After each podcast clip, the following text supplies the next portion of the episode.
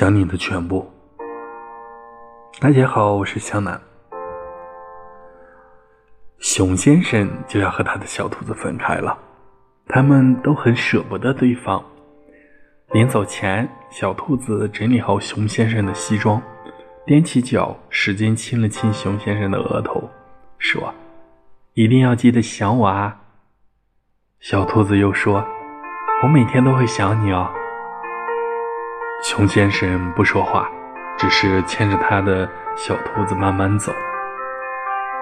小兔子抬起头，泪眼婆娑地望着熊先生。可是，我还是好想你啊！我不是还在你身边吗？熊先生说。可人家就是想你嘛。小兔子说。熊先生什么也没有说。轻轻地亲了一下小兔子的额头，离开了。熊先生不在的第一天，小兔子给熊先生打电话：“熊先生，我想你了。今天我煮了好吃的茶叶蛋，想给你吃，可是你不在。”可是熊先生工作忙，只是简单的应付了几句。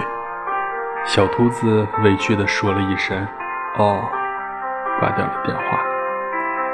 第二天，小兔子又给熊先生打电话，说：“熊先生，你不在家，我一个人睡觉好害怕，好想你。”熊先生只是说：“你可以去隔壁的小猪女士家里住呀。”小兔子失望地挂掉了电话。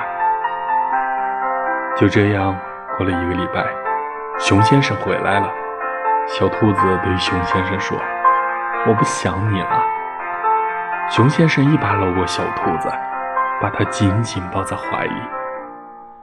可是我也很想你啊，我每天都很想你的，只是不敢跟你说。小兔子说：“哼，为什么不说？”熊先生说：“小傻子，如果我说我想你了，不就会让你更担心我吗？”我就是太想你了，才努力工作，才能早点回来见到你啊。小兔子问道：“那你想我什么？”熊先生轻轻亲了小兔子一口，趴在小兔子耳边说：“想你的全部。”